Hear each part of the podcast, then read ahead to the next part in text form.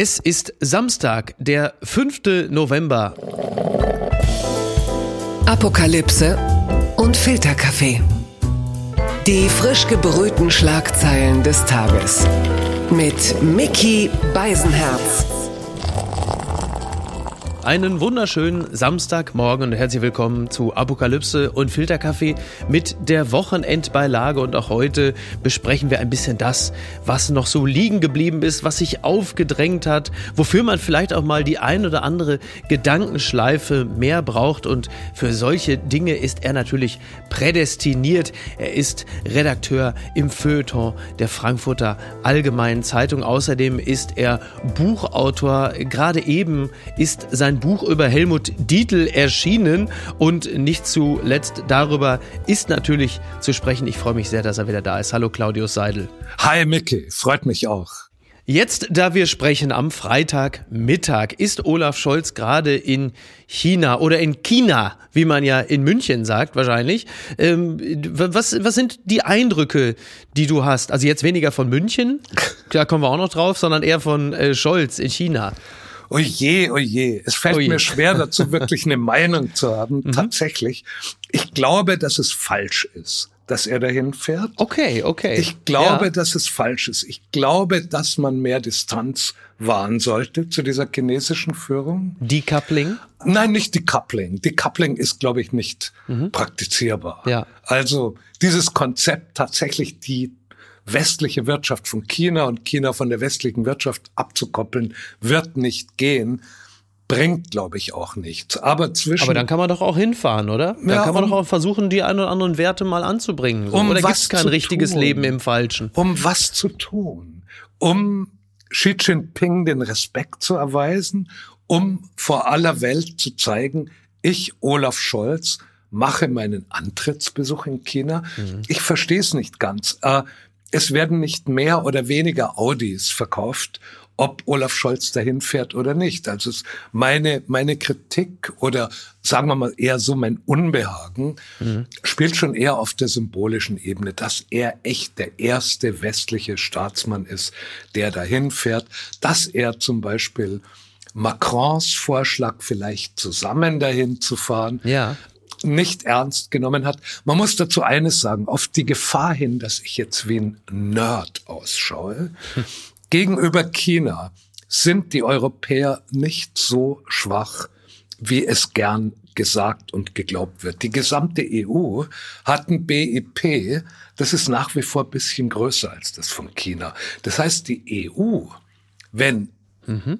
China gegenübertritt, da redet man von gleich zu gleich. Und ich glaube, das war Macrons Absicht, wenn er und Scholz kommen, kommen sie praktisch als Abgesandte Europas, als Abgesandte einer Staatengemeinschaft, die zusammen ja. China jederzeit ebenbürtig ist. Dazu hätte Wenn man halt ihn allerdings mitnehmen müssen. Vielleicht hatte Scholz ja auch Angst, Macron zu fragen, weil dann plötzlich Meloni kommt und sagt, immer, da könnte ich doch auch mit dabei sein. Das hat doch mit Draghi, äh, Macron und Scholz in der Bahn nach, nach Kiew ja auch gut funktioniert. Na, Macron hat, hat, ja gar nichts sagen. Macron hat ja gefragt und mhm. peu à peu beginne ich die Arbeitshypothese zu entwickeln, dass Olaf Scholz einfach Kommunikation, dass Kommunikation nicht so seine Hauptkompetenz ist, dass der Regierungsstil einen Hang ins Autistische hat.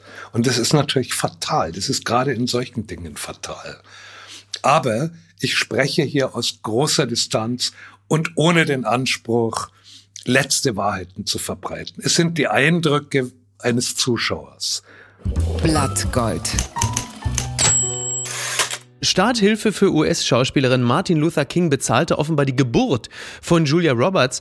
Das gibt der Spiegel zum Besten. Das war etwas, das wusste ich noch nicht. Julia Roberts hat das in einer Talkshow von Gail King erzählt, dass am 28. Oktober 1967 an ihrem Geburtstag, also vor 55 Jahren, es soweit kam, dass die Familie King die Geburt von Julia Roberts finanzierte, denn die Eltern konnten sich das nicht leisten und hatten wiederum ein gutes Verhältnis zur Familie des erschossenen Bürgerrechtlers. Ich meine, das äh, Julia Roberts bezahlt werden würde. Das sollte sich im Laufe der Jahre noch als ihr größter schauspielerischer Erfolg herausstellen. Aber diese Verbindung war mir noch nicht bekannt. Du wahrscheinlich, du, du kanntest das natürlich schon. Nee, ich habe davon noch nie gehört.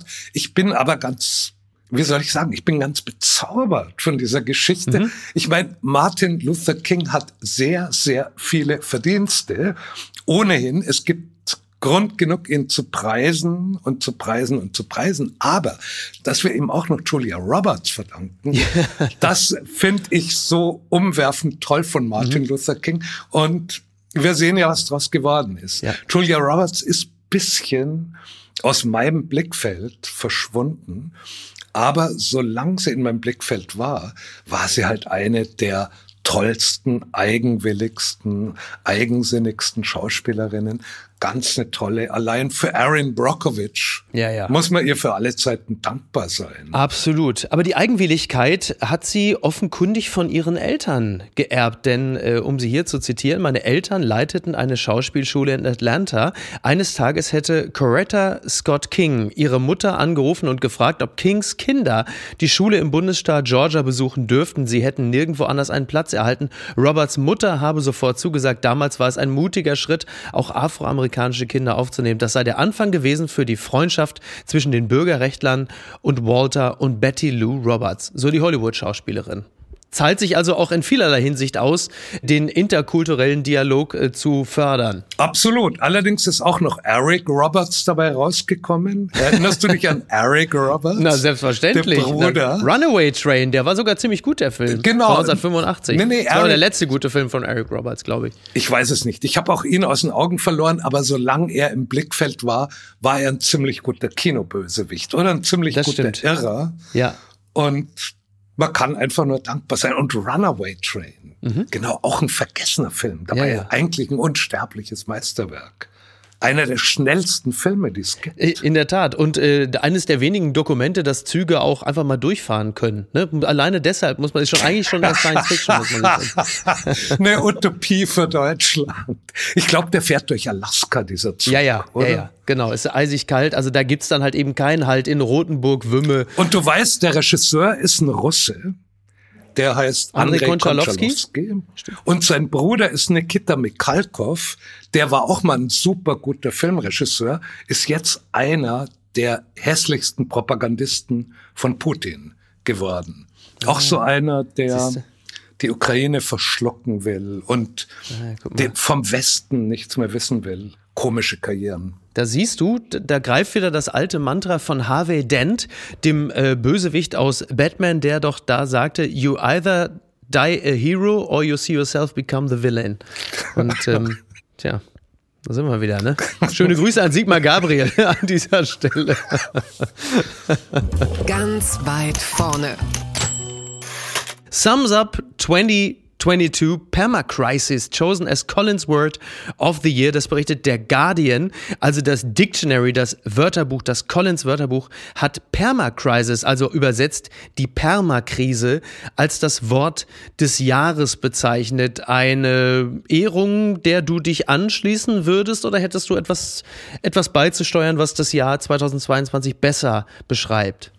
Ich bin da ein bisschen skeptisch. Einfach aus folgendem Grund. Mhm. Ich glaube, es hat angefangen, hat es angefangen im Jahr 2016 ungefähr. Ja, ich glaube auch. Ja.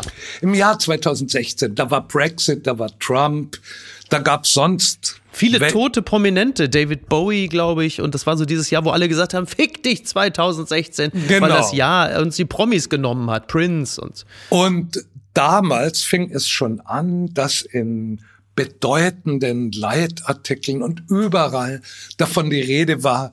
Also einerseits dieser total beknackte Ausdruck, die Welt sei aus den Fugen. Ja.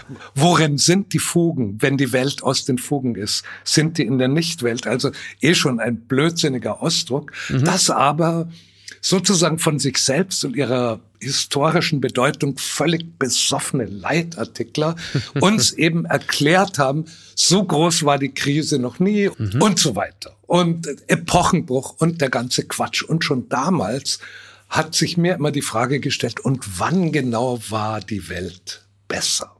Wann war der Stichtag? Wann war der Tag, als die guten alten Zeiten vorbei war? Und so würde ich das auch jetzt sehen. Also ich habe ein gewisses Verständnis dafür, dass man aus englischer Sicht meint, die, die Krisen ja.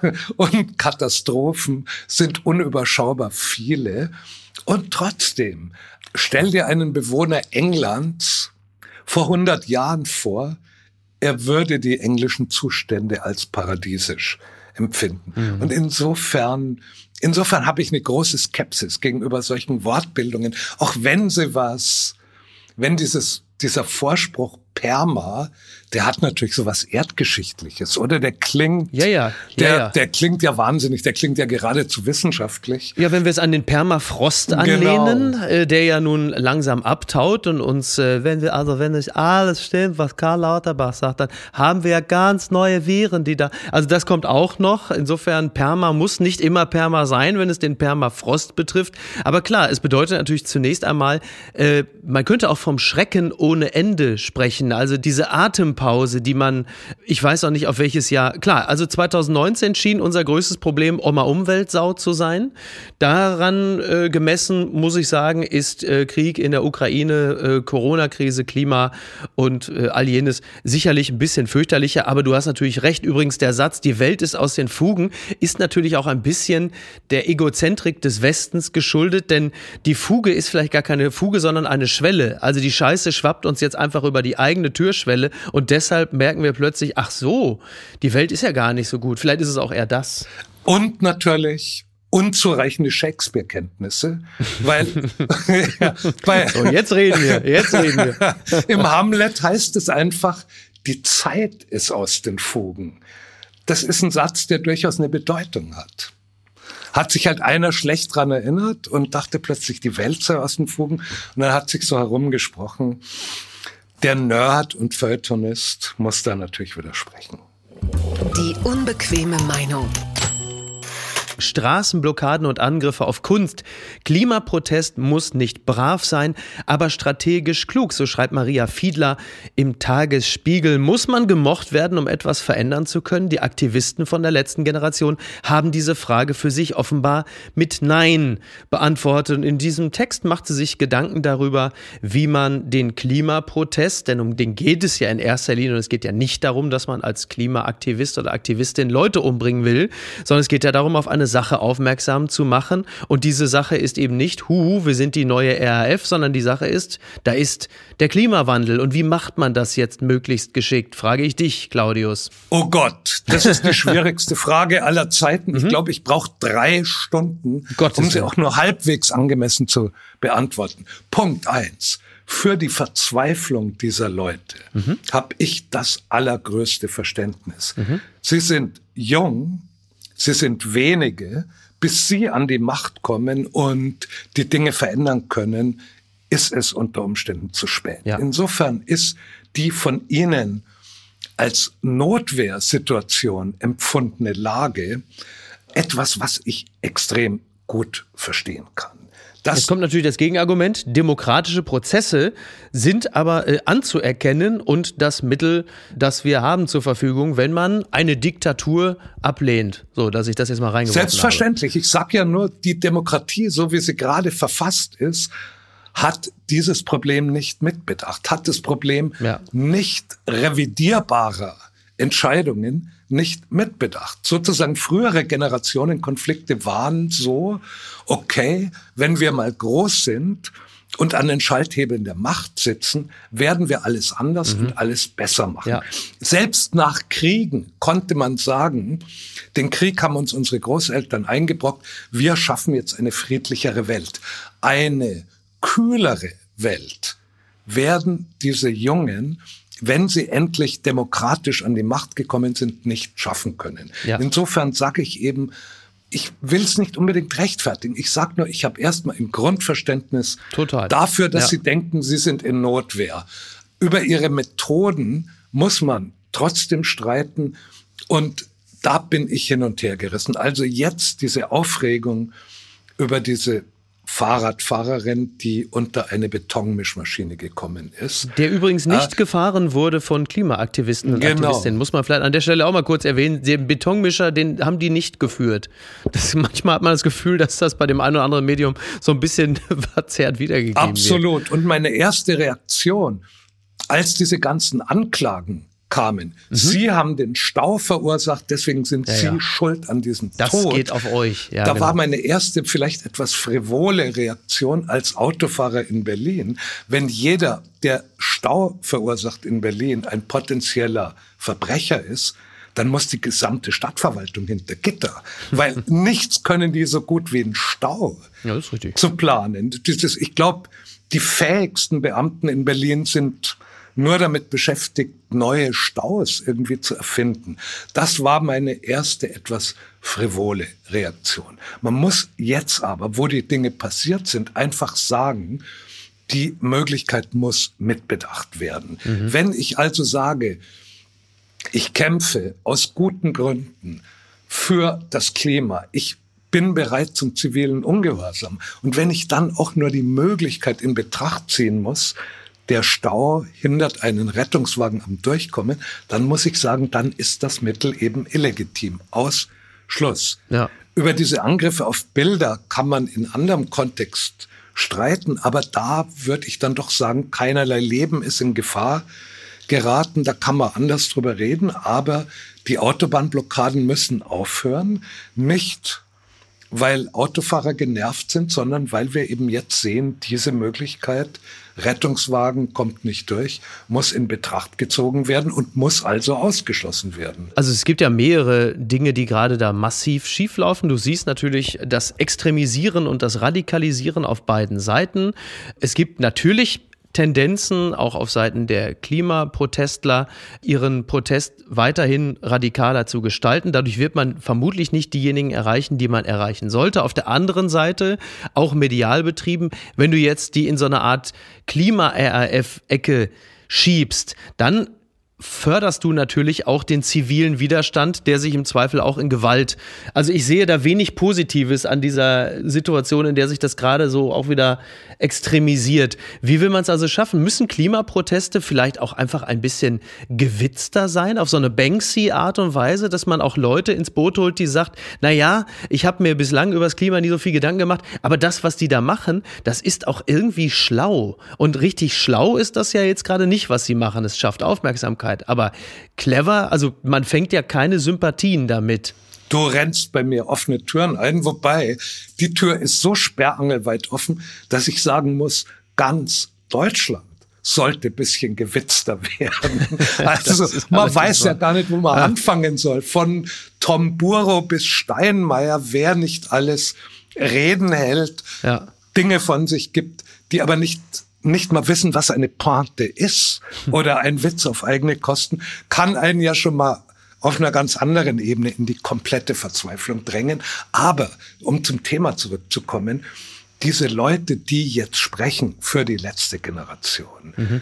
die haben natürlich von Kommunikation leider keine Ahnung. Da gab es einige Verheerungen, genau, ja, das genau, stimmt. Dieser arme Typ, der sich kaum artikulieren konnte und im Deutschlandfunk sich dann geäußert hat. Das ist natürlich genau, solche Leute tun dieser Bewegung dann das stimmt. auch keinen Gefallen. Wobei deine Sie scholzen auf ihre Art, also der ja, der, der ja. das stimmt, also er meanderte da auch so vor sich hin, ja. also ich nehme allen ihre ernsthafte Betroffenheit ab, was die verunfallte Radfahrerin angeht. Da habe ich überhaupt gar keinen Zweifel daran, dass alle von denen zutiefst betroffen sind und dass sie alle ein großes Interesse daran haben, dass Menschen ein glückliches, zufriedenes und äh, gesundes Dasein haben. Aber in der Tat ist mir auch aufgefallen, der ein oder andere Sprecher, Sprecherin dieser Bewegung macht da keinen besonders guten Job. Es sind sehr viele Stanzen und man flüchtet sich dann doch in die zwei, drei äh, Phrasen, die man immer absondert. Und äh, das bemängeln wir ja schon bei Politikern und Politikerinnen. Und das erleben wir da natürlich auch, weil man da irgendwie gefühlt immer schon in der Ringecke steht. Diese Jugend, Jugend ohne Witz sag ich alter Mann dazu. Hm. Und sie brauchen ein bisschen einen Witz.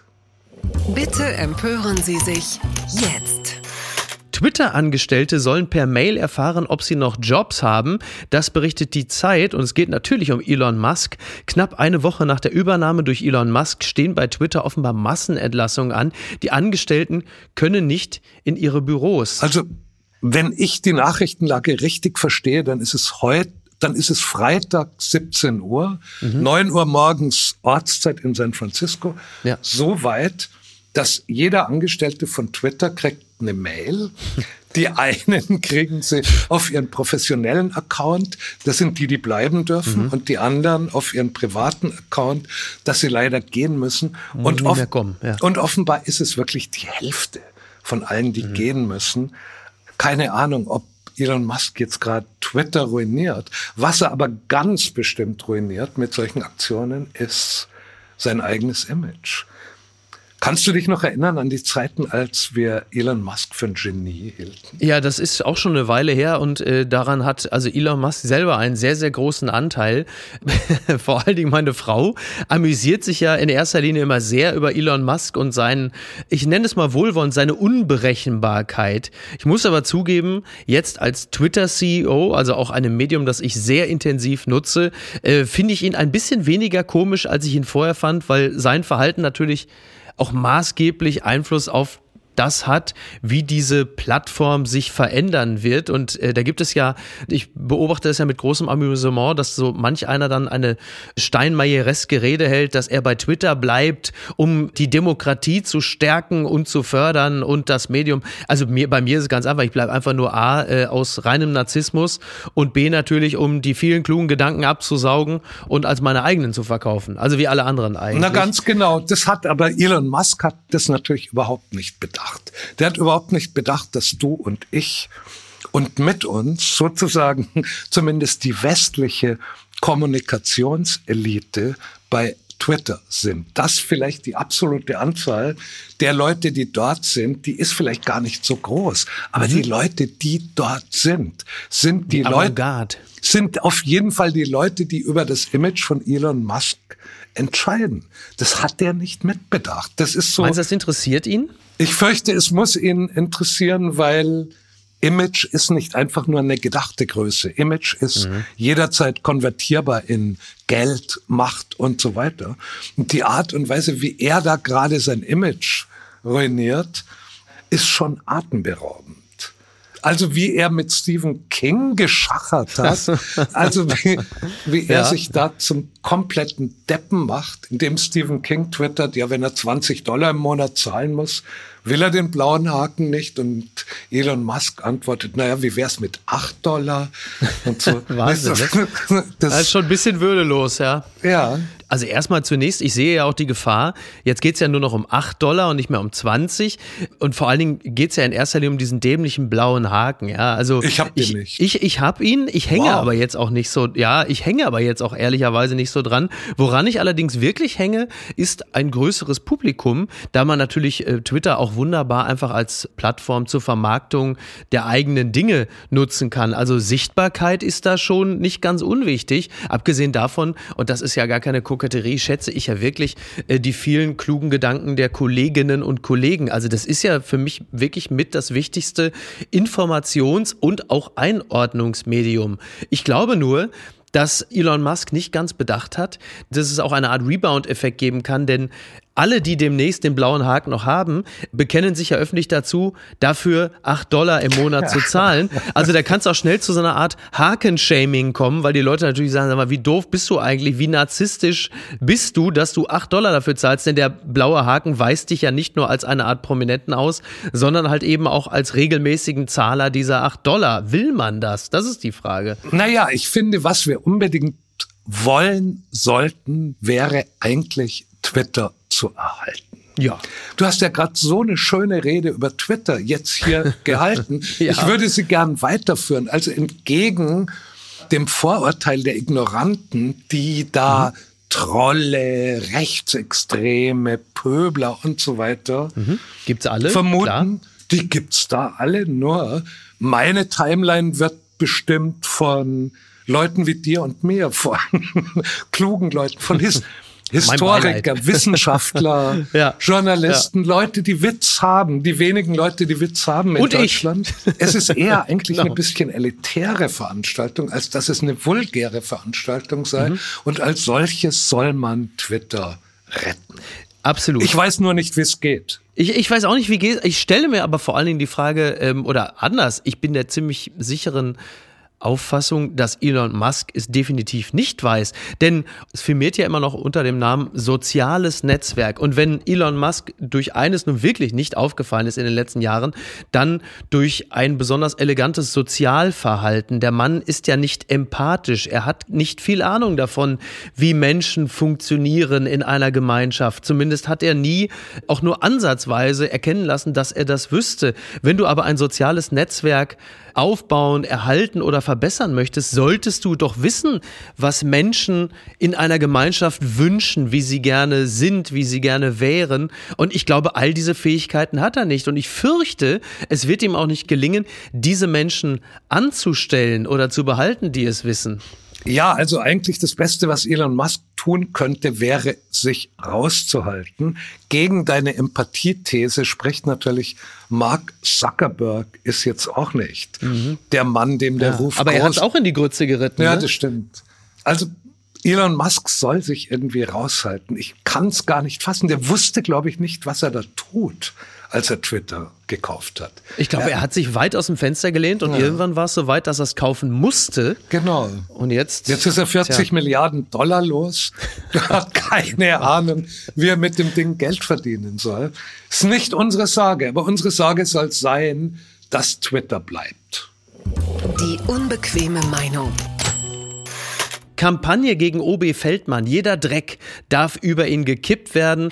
Das beschreibt die Frankfurter Rundschau, beziehungsweise das sagt Jutta Dittfurt die ein Interview gegeben hat. Und die Frage äh, ist, äh, Frau Dittfurt, ein breites Bündnis aus Grünen, CDU, SPD, FDP und Volt möchte den Frankfurter Oberbürgermeister Peter Feldmann am Sonntag abwählen. Was sagen Sie dazu? Naja, und sie hat sich dazu geäußert und sie hat sich auf eine Art und Weise geäußert, wie man es von einer führenden Grünen gar nicht unbedingt erwartet hätte. Denn dieser Mann, der im Verdacht steht, korrupt zu sein, sich frauenfeindlich geäußert zu haben, der Niedertracht in jedweder Hinsicht äh, nahezustehen, der wird von ihr in gewisser Hinsicht verteidigt. Ich war zunächst ein bisschen überrascht und muss dann sagen, das, was sie da sagt, klingt aber gar nicht so weit hergeholt. Wie hast du es gelesen?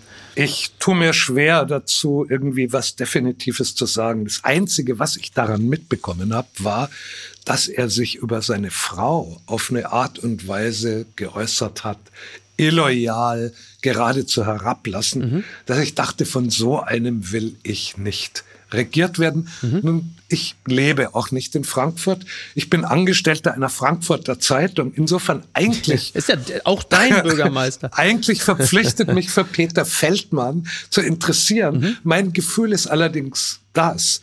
Das machen die Frankfurter Kollegen so gut, mhm. dass ich mir leisten kann, mich für Peter Feldmann eigentlich nicht zu interessieren. Ich bitte um Nachsicht. Alles, was ich von ihm weiß, ist, er hat sich blöd über seine Frau geäußert. Mhm. Wäre er mein Bürgermeister, wäre ich gegen ihn.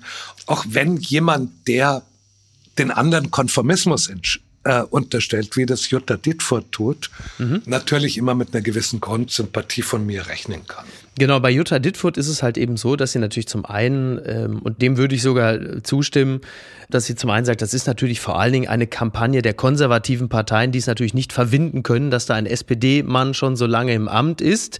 Zum anderen, was die negativen Äußerungen, die abwertenden Äußerungen gegenüber seiner Frau, Ex-Frau, muss man ja sagen, angeht, da sagt sie natürlich, na ja, man hat ihn auch in eine Art Verfahren hineingedrängt, in dem er kaum umhinkommt, als in diesem Verfahren die intimsten Dinge zu offenbaren, weil es ja unter anderem auch dazu geht, dass er in Haft kommen könnte oder seine Pension verliert, dass es also insofern ein natürlicher Schluss ist, dass er das intime Leben nach außen krempelt zur Selbstverteidigung und es ja nicht so ist, dass er der Bunden gesagt hätte, kommt mal her, ich erzähle euch jetzt mal, wie schrecklich mein meine Ex-Frau ist und wie ungerne ich dieses Kind eigentlich wollte, sondern dass es halt auch ein bisschen eine verfahrensbedingte Entblößung ist. Und da gehe ich gedanklich schon mal mit, wenngleich ich auch sagen muss, als ich das las, fand ich es auch ein bisschen schäbig. Ich habe ein bisschen altmodisches Verhältnis zur Männlichkeit.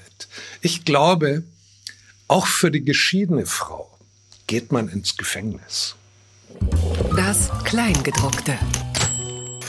Bonus Memoiren, Maskottchen der Mächtigen.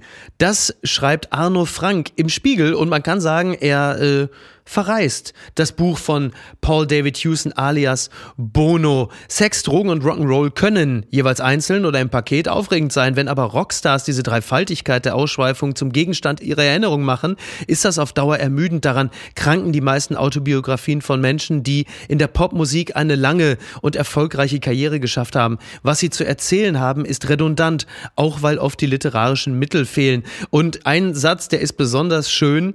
Also er zitiert erstmal Bono, ich bin bin ein Idealist und ein Pragmatiker zugleich, schreibt er. Ich möchte zu den Leuten gehören, die Dinge anpacken und wirklich etwas verbessern. Surrender ist das Buch eines Politikers, der versehentlich in eine der erfolgreichsten Rockgruppen aller Zeiten geraten ist. Also ich habe den Verriss gern gelesen. Du hast ja äh, als äh, Feuilletonist sicherlich auch schon mal das ein oder andere Werk, ich sag mal vorsichtig, äh, kritisch bedacht.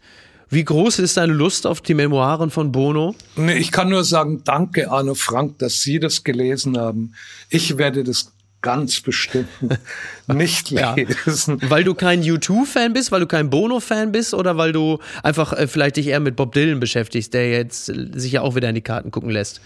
Naja, obwohl ich noch nicht mal ein großer Bob Dylan-Fan bin, würde ich sagen, Bob Dylan und Punkt. Neuer Satz, Bono Punkt mhm. in einem Satz zu nennen, ist Wahnsinn. Ja. Ist Wahnsinn. Das, das ist, Bono ist eine dermaßen irrelevante Figur, mhm. beziehungsweise er ist eigentlich nur relevant als die Figur, über die man sich ärgern kann. Ach Gott. Aber ja. ja. Aber hallo, weil, hallo, weil er, hallo, die Wohltaten, ja, äh, genau. das, das Benevolente, das, das, genau. also das, Kiew U-Bahn, also ist das zählt das denn alles nicht? Das macht er ja gerade kaputt. Ach so. Bono gehört ja zu den Leuten, die das Image der guten Tat nachhaltig zerstören wollen. Sozusagen, wenn gute Werke das sind, was Bono tut, will ich lieber böse sein. Soweit würde ich gehen. das gibt wieder Post. Das gibt wieder Post. Aber das liebe ich natürlich. Ja, Bono ist natürlich äh, so ein bisschen der Archetyp, wobei Bob Geldof war da noch mal einen Hauch früher dran. Des, ähm, ich benutze diesen Begriff jetzt trotzdem mal, des, des gutmenschelnden Rockstars, der über den musikalischen Tellerrand hinausblickt und sagt, hey Leute, guckt mal, da ist auch noch eine andere Welt, wir müssen etwas tun. Wann wann ist der Moment, wo es kippte? Wann hat das kaputt gemacht? Ich habe keine Ahnung, ob es jemals heil war.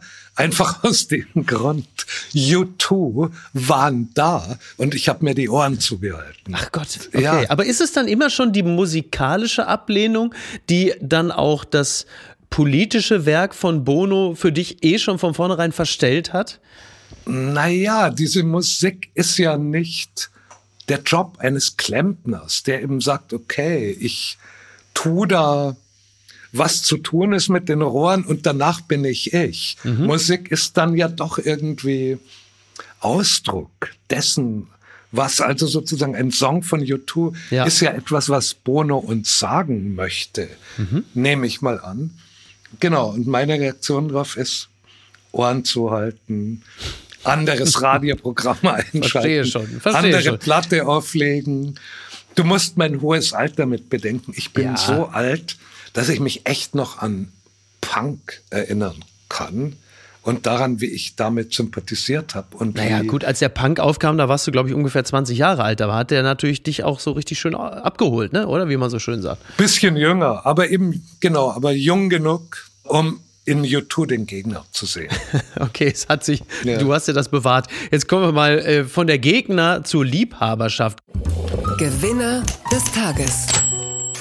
Und das ist Helmut Dietl, der Mann, der vor ein paar Jahren verstorben ist, aber dem jetzt ein Buch gewidmet wurde von einem gewissen Claudius Seidel. Das Leben des Helmut Dietl, der reine, ganz normale Wahnsinn. So steht es in der FAZ. Und gleich zu Beginn lesen wir, dass am 3. Dezember 1976 die Mutter von Helmut Dietl, Else Dietl-Greiner, in ihrer Wohnung an einem Herzinfarkt verstarb, mit gerade mal 57 Jahren, und dass, dass ihren Sohn Helmut Dietl aus seinem Leben herausgerissen hatte, zumindest aus seinem Leben, das vorher eigentlich relativ kontrolliert war. Was ist das für eine Beziehung gewesen, die Helmut Dietl mit seiner Mutter ist? Mooshammerte, äh, für mich mooshammerte es ein wenig, als jemand, der der Stadt München natürlich bei weitem nicht so nahe steht wie du.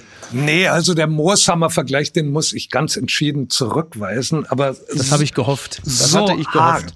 Arg. Aber dieser Helmut Dietl, wurde dadurch geprägt durch abwesenden Vater und durch ein Aufwachsen unter Frauen. Zwei Großmütter haben sich um ihn gekümmert und die Mutter. Die Mutter war relativ jung. Also von diesen drei Frauen hat er, glaube ich, ziemlich viel von dem, was wir immer an ihm geliebt haben. So mhm.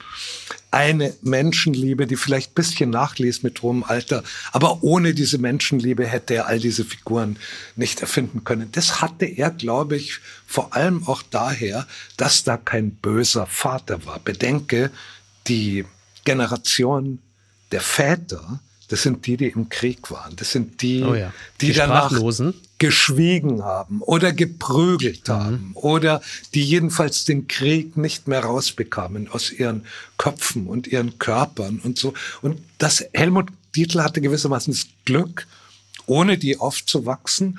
Und ich tue mir schwer, es jetzt so zu tun, als wäre ich dabei gewesen. Mhm. Aber nach allem, was ich weiß, war eben die Mutter für Helmut Dietl viel mehr Gefährtin, Kameradin, beste Freundin, Verbündete auch gegen die Welt als sozusagen die Autoritätsperson. Es gibt eine ganz schöne Passage in einem Text, den Patrick Süßkind geschrieben hat, wie er zum ersten Mal bei Helmut Dietl zu Besuch kommt und dann sieht er eine etwas ältere Dame stehen, die bügelt Hemden und er denkt, es ist die Zugefrau. Ja. Und dann kommt raus, es ist die Mutter.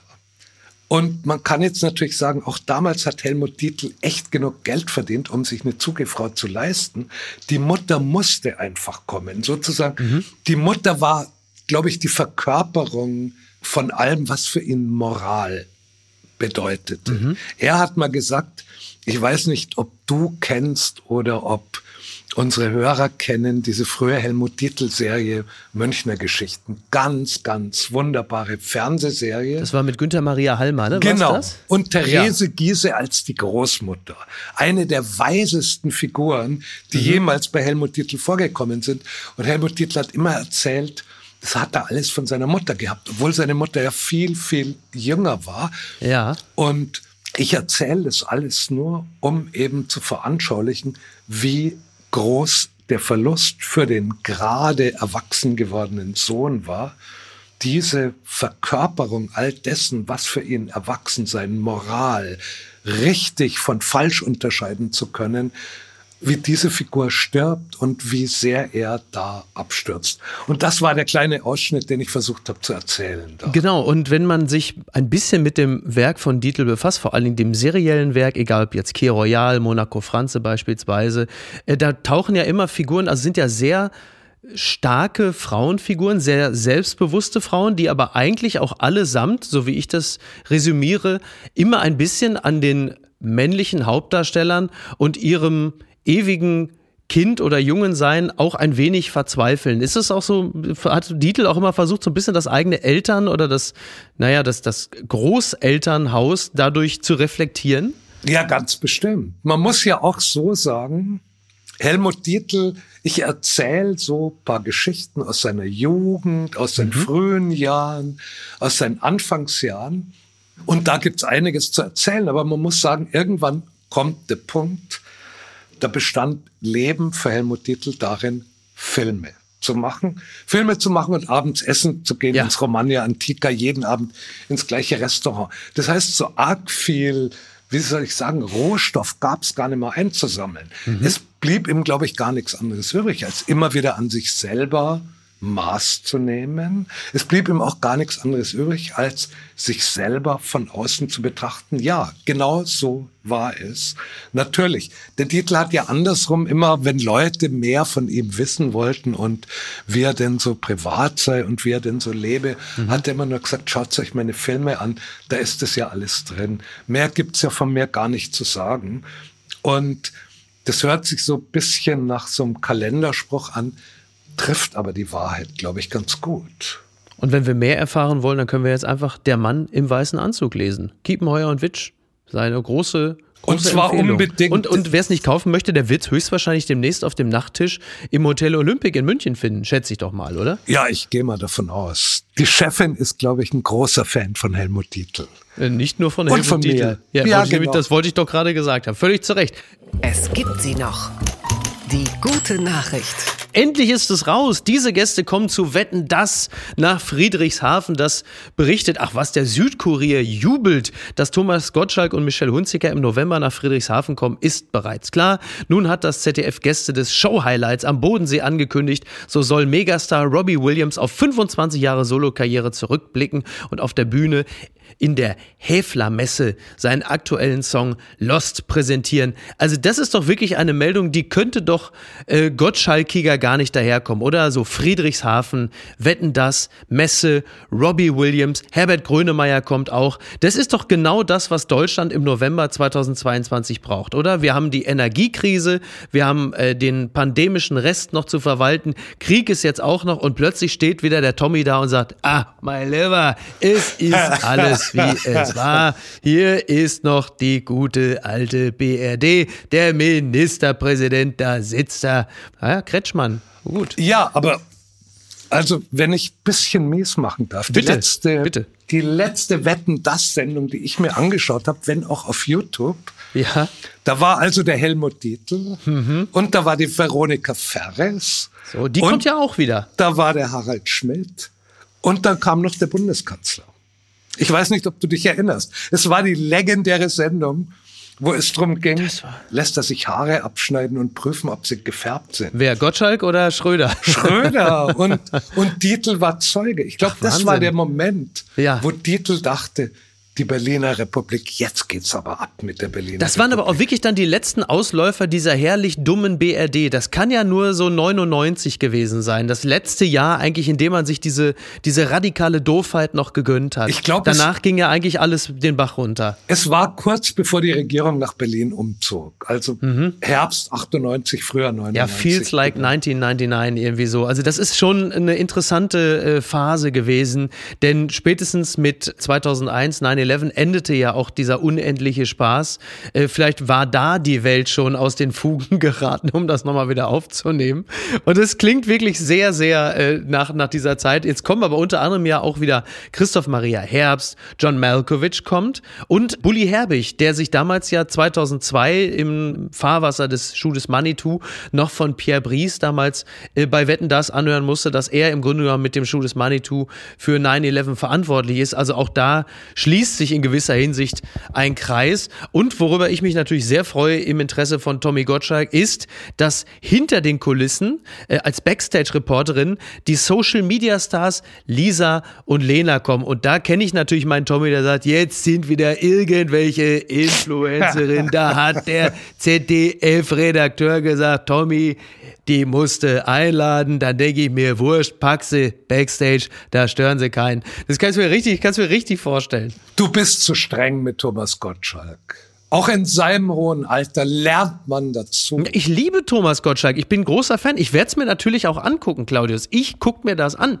Also ich weiß nicht, ob ich ein WM-Spiel verfolgen werde, aber ich gucke mir auf jeden Fall Wetten das an. Und ich glaube, mein Freund Jakob Lund wird es mit mir zusammen gucken. Vielleicht machen wir sogar eine Art Public Viewing. Vielleicht ist das einzige Public Viewing, was ich mir in diesem Jahr gönne. Gottschalk hat mir übrigens super Geschichten über Titel erzählt. Das glaube ich sofort. Der hat ja auch mal eine Hauptrolle gespielt. Late Show, ne? Ganz genau. Ja war so nicht das größte Werk von Helmut Dietl, auch nicht das größte Werk von Thomas Gottschalk, hm. aber ihm eine Stunde dabei zuzuhören, wie er von diesem Film erzählt, war ganz wunderbar und treibt mich noch mehr zu der Annahme, Thomas Gottschalk lebenslängliches Lernen. Ja. Wir dürfen ihn nicht auf den festlegen, der er vor 20 Jahren Ja, aber das Problem bei der Sache ist, äh, um da mal ein kritisches Wort tatsächlich in Richtung Gottschalk zu richten, ich fürchte, er selber neigt derzeit dazu, sich ein bisschen auf das festzunageln, was vor 20 Jahren war. Also wenn er Coram Publico sich über so Themen wie das Gendern auslässt oder so, dann wirkt er so wahnsinnig alt und man denkt, das kannst du ja halten, wie du möchtest, aber ich würde doch nicht wetten, das dazu nutzen, um in, also der klassische Reflex ist ja immer, es ist ja so, dann sind da wieder irgendwelche Leute und dann soll ich das gendern und dann gibt es Shitstorms. Ganz ehrlich, mich interessiert es nicht. Und dann weißt du doch, wenn du auf der großen Bühne darüber redest, dann interessiert es dich sehr. Lass es doch einfach. Dafür bist du auch nicht angetreten. Ich schließe mich an. Ich schließe mich an. Mir fällt dazu nichts ein, außer auch so Sätze, wo man sich die Ohren zuhalten möchte. Papala Paparazzi. Der König und das Kuscheltier. Buch liefert pikante Anekdoten über Charles. Das berichtet NTV. Über die britischen Royals wird viel geschrieben, wenn der Tag lang ist. So nun auch in einem neuen Buch über König Charles. Der Wahrheitsgehalt der Anekdoten, die darin beschrieben werden, ist sicher mit Vorsicht zu genießen. Amüsant sind die Geschichten mitunter, aber doch. Also, ich fasse mich einigermaßen kurz. Es wird natürlich viel geschrieben über die Royals, unter anderem auch über König Charles. Es ist wohl so. Also von Prince Andrew ist ja schon bekannt, dass er ein Bett voller Kuscheltiere Tiere hatte, die also alle in einer gewissen Formation angeordnet waren. Da durfte nicht dran gerüttelt werden. Und Charles hat wohl auch einen Teddybären. Und äh, auch da durfte nur die Nanny des heutigen Königs ran. Also er ist da sehr, sehr, sehr, sehr eigen mit. Und überdies soll er sehr rüde umgesprungen sein mit den Gärtnern. Äh, hat sie teilweise übers Megafon angeblökt. Auch da entsteht schnell der Eindruck, da ist jemand aus äh, seiner Kindheit nie so richtig rausgekommen. Ja, vor allem, wenn ich lese, er hat einen Butler, der muss ihm die Zahnpasta auf die Zahnbürste drücken. Der muss ihm beim Hosen anziehen helfen. Wovon war da noch die? Also ich freue mich sehr drauf. Diese, Wahnsinn, ne? Ich werde mir dieses Buch bestellen mhm. und werde schauen, ob ich davon lernen kann. Oh. Weil das ist natürlich mein heimlicher Wunsch. Mein heimlicher Wunsch ist, doch noch mal so reich zu sein, dass ich auch einen Butler habe, der mir morgens die Zeitung bügelt, weißt, damit sie nicht abfärbt. Ja.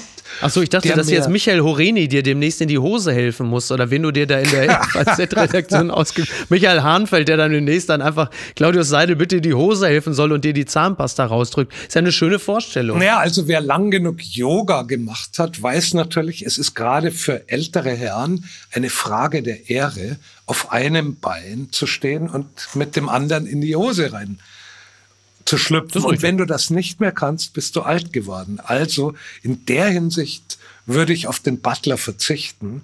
Aber so generell den Butler, das wäre schon Leben. Das wäre schon ein schönes Leben. Der mir auch den richtigen Anzug raussucht. Dass ich mir nicht mehr überlegen muss, was ziehe ich an. Diese zweireihigen Anzüge, wie Charles sie trägt, die sind schon toll. Oder ich bin ja ein großer Fan des Zweireihers. Ja. Ich trage ja seit Jahren nur Zweireiher. Also jetzt nicht äh, morgens beim Bäcker, aber generell, ich bin ein großer Fan des Zweireihers. Also da rennst du wiederum bei mir offene Türen ein. Und äh, diese wirklich eng geschnittenen, eng geknöpften Zweireiher, die Charles trägt. Mann, Mann, Mann. Mhm. Aber ich werde nicht mehr so reich, dass ich mir das alles leisten kann. Auch nicht mit dem Helmut Titelbuch, fürchte ich. Wir wollen auf jeden Fall alles dafür tun, dass es so ist. Komm, nächstes Thema. Berauschtes New York, alle kiffen in der Metropole und die anderen verschaffen sich mit hochdosierten Gummibärchen ein High. Das berichtet die NZZ, seit Cannabis in New York für den Freizeitkonsum legal ist, eröffnen an jeder Ecke hippe Hemp-Shops. Die Droge steht nun für einen achtsamen, nachhaltigen Lebensstil und auch Leistungswillige lieben sie. Naja, also es heißt ja immer, dass die Amerikaner uns fünf Jahre voraus sind. So auch möglicherweise beim Thema Cannabis. Und auf was für eine Gesellschaft steuern wir dazu, jetzt da demnächst 20 Gramm zum Eigenbedarf erlaubt sind? Schöne Grüße an Karl Lauterbach, den Kiffminister. Ich bin entsetzt. Ehrlich gesagt möchte ich gern rumrennen in dem Moment, wo es erlaubt ist und überall den Finger heben und sagen, Leute, lasst es bleiben. Tut nicht kiffen. Okay. Kiffen macht dumm. Ja. Kiffen macht träge. Kiffen ist nicht gut für euch und Leute unter 25 sollten es ohnehin auf jeden mhm. Fall bleiben lassen. Und das klingt ja schon wie Lanz. Ja, weil so bin ich halt, so bin ich halt. Und zwar bin ich natürlich der unbedingten Ansicht, dass alle Drogen legalisiert werden sollen. Oh, da klingst du ja wie meine Frau. Die ist nämlich auch der Meinung und ich bin immer dagegen. Absolut. Und ich, ich, ja. ich bin der Ansicht, alle Drogen sollen legalisiert werden. Nicht damit jeder bisschen kiffen und koksen kann, ungestört, sondern um die Macht der organisierten Kriminalität zu brechen. Und deren mhm. Macht beruht mhm. auf der Kriminalisierung der Drogen. Das können wir natürlich nicht machen allein. Das wäre eigentlich eine große internationale Aufgabe. Aber mhm. ich glaube eben, dass die Drogen legalisiert gehören, um sie besser bekämpfen zu können und nicht um Leuten ungestörteres Kiffvergnügen zu bereiten. Wirklich. Also, was heute so im Angebot ist, das sollten Leute unter 25 unter keinen Umständen irgendwie ihrem Hirn aussetzen, mhm. weil es einfach stört, weil es unter Umständen bleibende Schäden hervorruft. Und das ist ja das, die komische Hoffnung, die sich mit dieser Legalisierung verknüpft ist. 20-jährige Hirne sind noch nicht erwachsen genug, Cannabis ohne Schäden auszuhalten. Mhm. Zugleich hoffen wir aber, dass diese 20-Jährigen erwachsen genug sind, der Verführung zu widerstehen. Und das ist tatsächlich auch meine Hoffnung. Und ich kann allen nur Glück wünschen, die unter der Bedingung der Legalität aber vor dem dummen, trägen Haschisch und Marihuana warnen. Okay, das ist schönes, schönes. Du wirst doch noch Gesundheitsminister. Du nicht, aber nicht, dass ich nicht wüsste, wovon wir sprechen. Ja, ja, nee, nee, bin ich der, bin ich der festen Ansicht. Komm, jetzt machen wir noch ja. zum Schluss noch das hier. Jetzt machen wir noch so ein bisschen Ortskunde. Woanders ist es auch beschissen.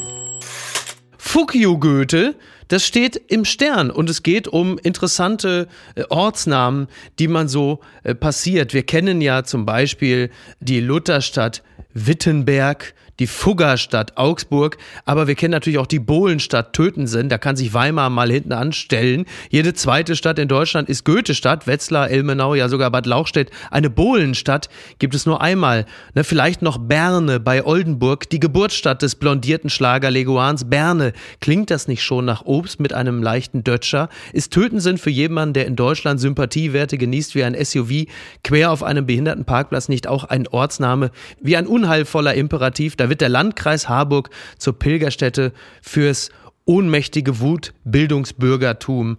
Der, der ganze Anlass für diesen Text war ein Ort namens Garbsen, der ja immer so ein bisschen klingt wie so ein feucht blubberndes Bäuerchen in der niedersächsischen Sprachebene. Du als Ästhet, als Feuilletonist fühlst du dich von Orten wie Garbsen angesprochen. Sorry, nach fettem Essen muss ich immer Garbsen.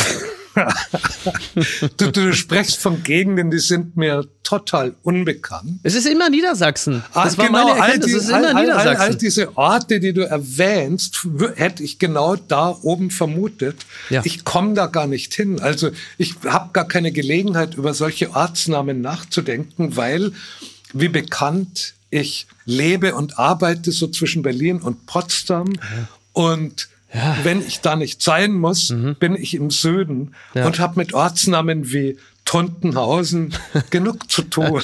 Tittenkofen. Also, ja, aber echt. So. Ja. Die aber immerhin sozusagen auch eine gewisse Anschaulichkeit haben. Und ich würde sagen, das ist einfach Schicksal. Ja, es ist wirklich interessant, weil es gibt, das ist wirklich immer, ich habe den Niedersachsen und der niedersächsischen Tiefebene ja ohnehin schon eine gewisse protestantisch-kalvinistische Lustfeindlichkeit attestiert und das natürlich völlig zu Recht. Aber die Orte heißen halt eben auch so, ne? Uelzen zum Beispiel. Uelzen, das ist ja wie so ein Schmähbegriff. Ne? So, ein, so, so durch unnachgiebiges Uelzen an gedeckten Kaffeetafeln konnte Carsten Maschmeyer sich über Jahre von argloser Rentnerhand ein stattliches Millionensümmchen erarbeiten. Ne? Also, also du verblüffst mich. Als, als Tu-Wort. Ja. Du verblüffst mich natürlich, weil ich immer dachte, mein Verhältnis zu solchen Namen sei einfach durch meine typisch süddeutsche Ignoranz ja, ja. gegenüber den Schönheiten mhm. norddeutscher Sprache bedingt. Nein, nein. Und da müsste nur ein Niedersachse kommen und er würde mir die Poesie eines Ortsnamens wie Tötensen jederzeit erklären können. Und dann mhm. wäre ich beschämt als Bayer, als Bauer, als bornierter Provinzler. Aber ich sehe, dir geht's genauso. Das Gegenteil. Nein, Also- das Gegenteil ist der Fall. Also man wird dir niedersächsische Orte wie äh, Mein Code, w- wird man dir nicht schönreden können. Da ist ja auch so ein seltsamer Defekierungsstolz, der damit äh, einhergeht. Also, aber gut, wenn wir schon, und damit kommen wir jetzt wirklich zum Ende, äh, etwas südwärts von Bayern gibt es ja unter anderem einen Ort namens Fucking, einen österreichischen Ort. Den hatte man äh, dann 2020 dann irgendwann geändert. Der Ort Fucking, der heißt jetzt Fugging.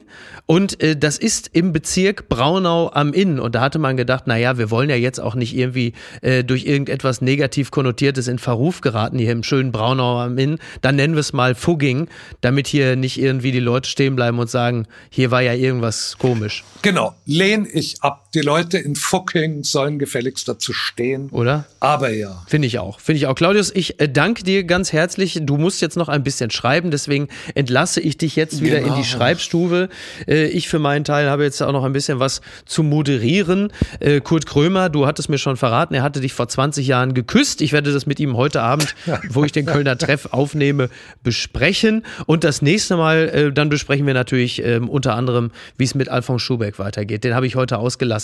Tja, das ist ein großes Versäumnis, weil ich habe große Sympathien für ihn, aber es ist, wie es ist. Naja, du kannst es ja halten wie Monika Gruber. Du kannst sagen, es gibt einerseits natürlich das äh, juristische Versagen, also nicht das Versagen der Juristen, sondern das Versagen seinerseits auf juristischer Ebene. Und du kannst ihm ja trotzdem auf der menschlichen Ebene verbunden bleiben. Und auf der gastronomischen natürlich sowieso. Auf der gastronomischen wohl nicht. Ich nehme an, seine Läden müssen zumachen. Ja, das ist jetzt natürlich Ich schaue nach, sobald ja. ich in München bin. ja.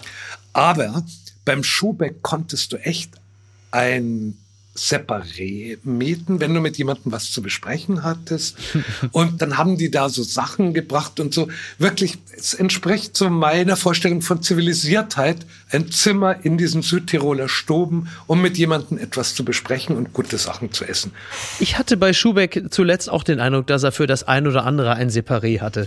Ja, ja allerdings. Claudius, ich danke dir ganz herzlich. Der Mann im weißen Anzug sei Ihnen allen empfohlen. Der Mann im Doppelreiher äh, geht jetzt wieder schreiben. Und ähm, wir sprechen uns die Tage, Claudius. Immer schön, wenn du da bist. Mach's gut. Alles Beste. Servus. Sehr schön. Dankeschön. Apokalypse und Filtercafé ist eine Studio Bummens Produktion mit freundlicher Unterstützung der Florida Entertainment. Redaktion Niki Hassania. Executive Producer Tobias Baukhage. Produktion Hanna Marahiel.